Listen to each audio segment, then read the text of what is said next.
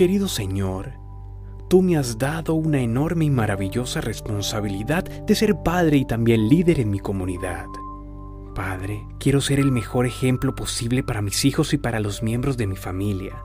Dame sabiduría para saber cuándo hablar y cuándo escuchar a los que me rodean, para que seas honrado y glorificado en todo lo que hago. No quiero decir una palabra a menos que ésta sirva para encaminar el mundo de nuevo a ti.